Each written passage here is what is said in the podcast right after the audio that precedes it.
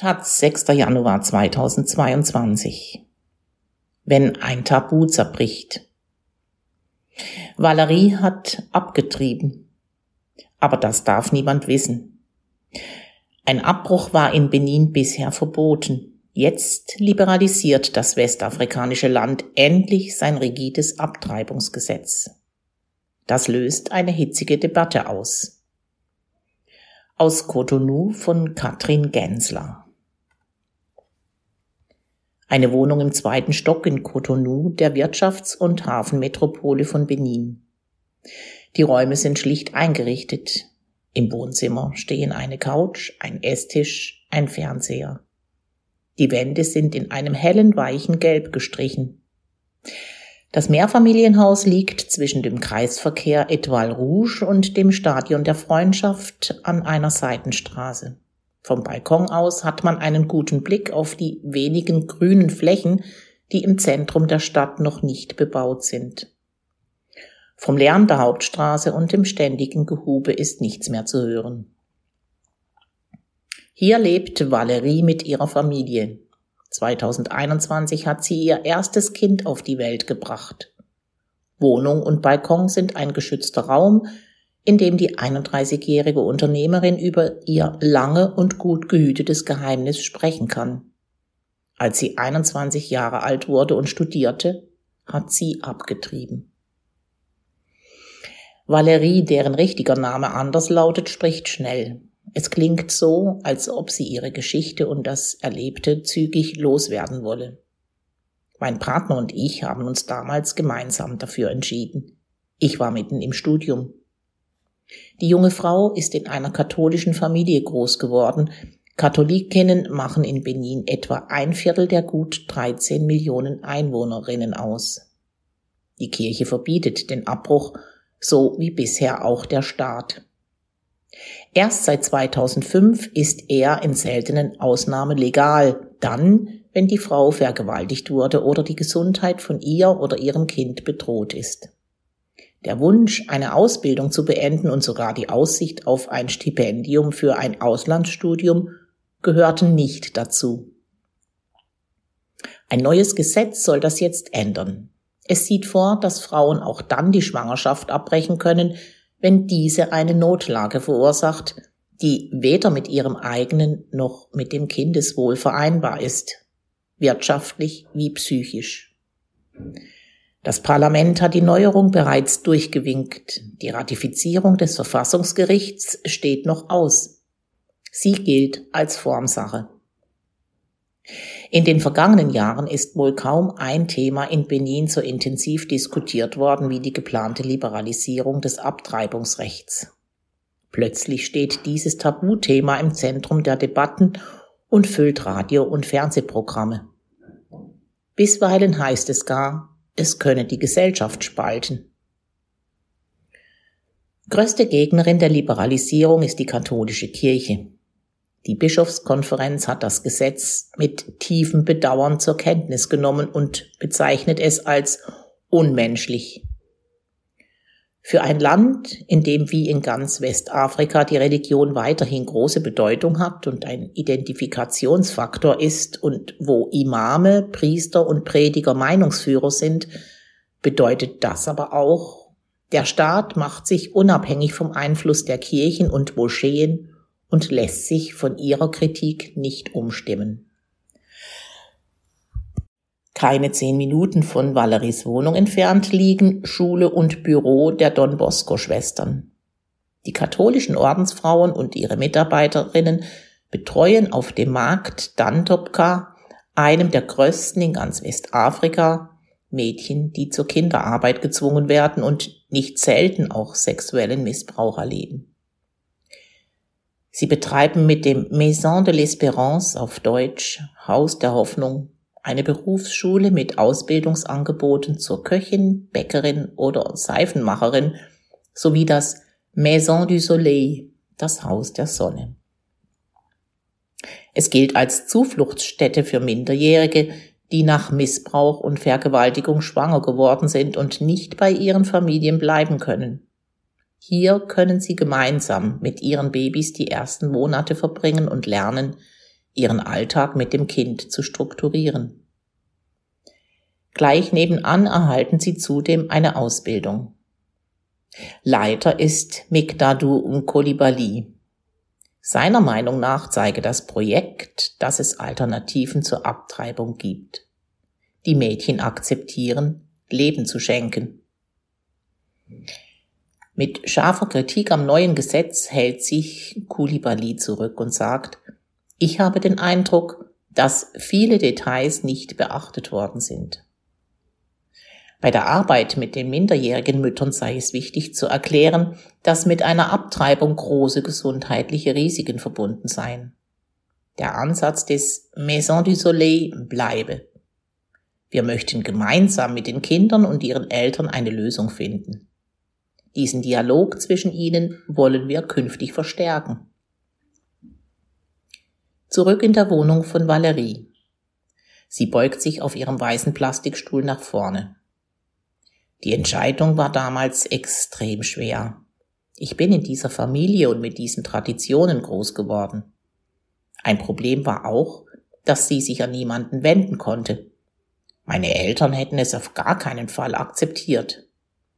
Eine Schwangerschaftsberatung gibt es nicht. Vor einem Jahrzehnt klärten kaum Organisationen über Sexualität, Schwangerschaft und Verhütung auf. Bis heute gilt das Thema als Tabu. Wenn junge Frauen, selbst Volljährige, Informationen einfordern, werden sie schnell abgestempelt und gelten als Mädchen, die mit jedem mitgehen. Sie werden stigmatisiert, nicht etwa die Männer. Das ist auch bei der Abtreibungsdebatte so. Über die Väter spricht niemand. Vor zehn Jahren war auch das junge Paar auf sich gestellt. Valerie musste eine Avortement clandestin wählen, eine heimliche und illegale Abtreibung, wie sie genannt wird. Zuerst ging sie zur Blutabnahme ins Krankenhaus, wo sie mit einer Hebamme ins Gespräch kam. Sie hat gesehen, wie frustriert und demotiviert ich war. Ich habe ihr meine Situation erklärt. Sie hat mich verstanden und mir den Kontakt eines Arztes gegeben. Wer ein bisschen in Cotonou herumfragt und diskret genug ist, bekommt schnell die Namen einiger Gynäkologinnen genannt, die zu einem Abbruch bereit sind. Oder sie kennen Kolleginnen, die ihn durchführen und vermitteln weiter. Manchmal geht das auch in Krankenhäusern, in denen auf den ersten Blick nichts darauf hindeutet. Es gibt aber spezielle Räume und Krankenschwestern spüren aus Erfahrung schnell, wenn jemand versucht, nach einem Schwangerschaftsabbruch zu fragen, ohne das Wort auszusprechen. Häufig wird ein Preis genannt, der umgerechnet zwischen 50 und 60 Euro liegt. Das ist mitunter mehr als der halbe Monatslohn einer Putzfrau oder eines Fahrers. Für junge Mädchen, die noch in der Ausbildung sind, ist die Summe immens hoch. Den düsteren, kaum ausgestatteten Raum wird Valerie nicht vergessen. Ein Bett gab es, einen kleinen Tisch, sie und den Arzt. Es dauerte 15, vielleicht 20 Minuten und es war weg. Die Angst kam danach. Was passiert, wenn es Komplikationen gibt, eine spätere Schwangerschaft nicht mehr möglich ist? Die zwei Wochen nach dem Eingriff waren von ständig nagenden Fragen geprägt. Ein Aufklärungsgespräch hatte es zuvor nicht gegeben. Ich bekam Medikamente und sollte mich zwei Wochen später im Krankenhaus erneut untersuchen lassen. Es war alles in Ordnung. Die Erleichterung war groß. Die hohen Risiken, die bisher mit der heimlichen Abtreibung verbunden gewesen sind, waren nach Regierungsangaben ein Grund für die Liberalisierung. Es wird geschätzt, dass in Benin jährlich mindestens 200 Frauen an den Folgen einer Abtreibung gestorben sind. Die Dunkelziffer dürfte durchaus höher liegen. In ländlichen Regionen, in denen es kaum Zugang zu Krankenstationen gibt, wird auch mit pflanzlichen Präparaten abgetrieben. Die Dosierung ist Erfahrungssache. Woraus sich das Mittel zusammensetzt, weiß nur die Herstellerin oder der Hersteller. Kommt es zu einem Notfall, liegt das nächste Krankenhaus mitunter Dutzende Kilometer entfernt. Was Valerie in den Tagen vor dem Abbruch vor allem beschäftigt hat, war ihre Zukunft. Sie wollte studieren, einen Beruf erlernen und eigenes Geld verdienen. Ich kann mein Studium nicht mit einer Schwangerschaft fortsetzen. Das schwirrte immerzu durch meinen Kopf, sagt sie. Bis heute wird in manchen afrikanischen Ländern Teenagermüttern der weitere Schulbesuch verweigert. Wer ein Kind auf die Welt bringt, hat keinen Platz mehr auf der Schulbank. Tansania beispielsweise hat dieses Verbot erst im November letzten Jahres gestrichen. Doch Schülerinnen kommen auch ohne Verbot nach der Entbindung häufig nicht mehr zurück. Die Eltern untersagen die Teilnahme am Unterricht und fordern stattdessen, dass die junge Mutter Geld verdient. Zudem ist es schwer, eine Betreuung für das Kind zu finden. Nach Informationen des Beninischen Ministeriums für technische, berufliche und Sekundarbildung gibt es jährlich rund 2500 Fälle von Schwangerschaften an Schulen. Raimat Dibril Moriba wird leidenschaftlich und laut bei diesem Thema. Auch sie hat in den vergangenen Wochen an zahlreichen Diskussionsrunden teilgenommen. Gerade ist sie von einer Reise durchs Land zurück nach Cotonou gekehrt. In das kleine Büro der Juristin, Unternehmerin und Gründerin der nichtstaatlichen Organisation Engagierte Frauen für die Entwicklung führt eine schmale Wendeltreppe. Im Fernsehen läuft ein Nachrichtenprogramm. Auf dem Schreibtisch liegt neben ihrem Laptop der Koran. Moribas erklärtes Ziel ist es, die Emanzipation der beninischen Frauen zu fördern, wirtschaftlich, sozial und rechtlich. Wir wollen Frauen, die die Entwicklung selbst in die Hand nehmen und für unser Land von zusätzlichem Wert sind.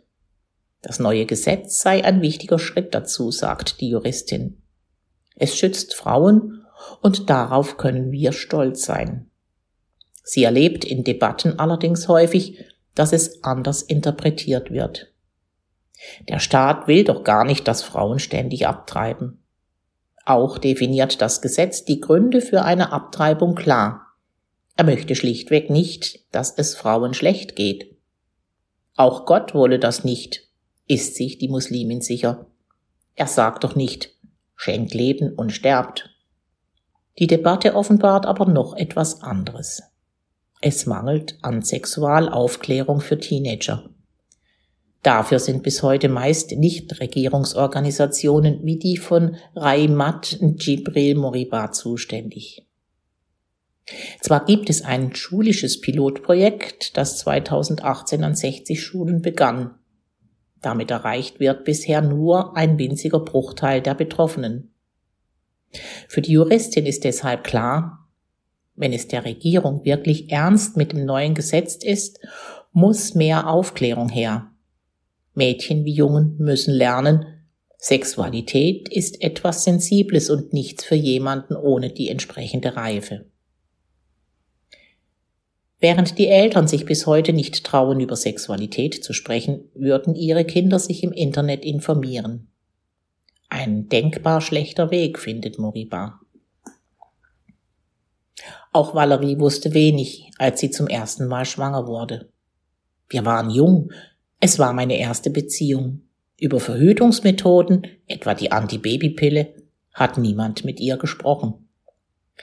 Wer in einer der zahlreichen Apotheken die Pille danach kaufen will, sie liegt offen in vielen Regalen aus, muss viel Mut aufbringen oder eine ältere Freundin dazu überreden. Das habe sich bis heute nicht geändert. Eins dürfe bei der Debatte allerdings nicht vergessen werden, findet Valerie. Es sind nicht nur junge Mädchen, die einen Abbruch durchführen lassen. Es sind genauso verheiratete Frauen. Von zehn Frauen seien es vier bis fünf, schätzt sie. Die Gründe dafür seien unterschiedlich. Kein fester Partner, eine andere Lebensplanung, nicht noch ein Kind und immer wieder wirtschaftliche Schwierigkeiten. Unterschiedlichen Statistiken zufolge bringt jede beninische Frau zwischen 4,8 und 5,6 Kinder zur Welt. Valerie steht auf, geht zum Geländer und blickt auf die Straße. Schräg gegenüber dem Haus liegt eine Grundschule. Es ist Pause und die Kinder machen ordentlich Lärm. Es gibt zu viele Mädchen und Jungen, um die sich niemand richtig kümmert und für die kein Geld da ist. Frauen werden mit ihren Kindern alleine gelassen und schaffen es nicht einmal, ausreichend Essen zu kaufen.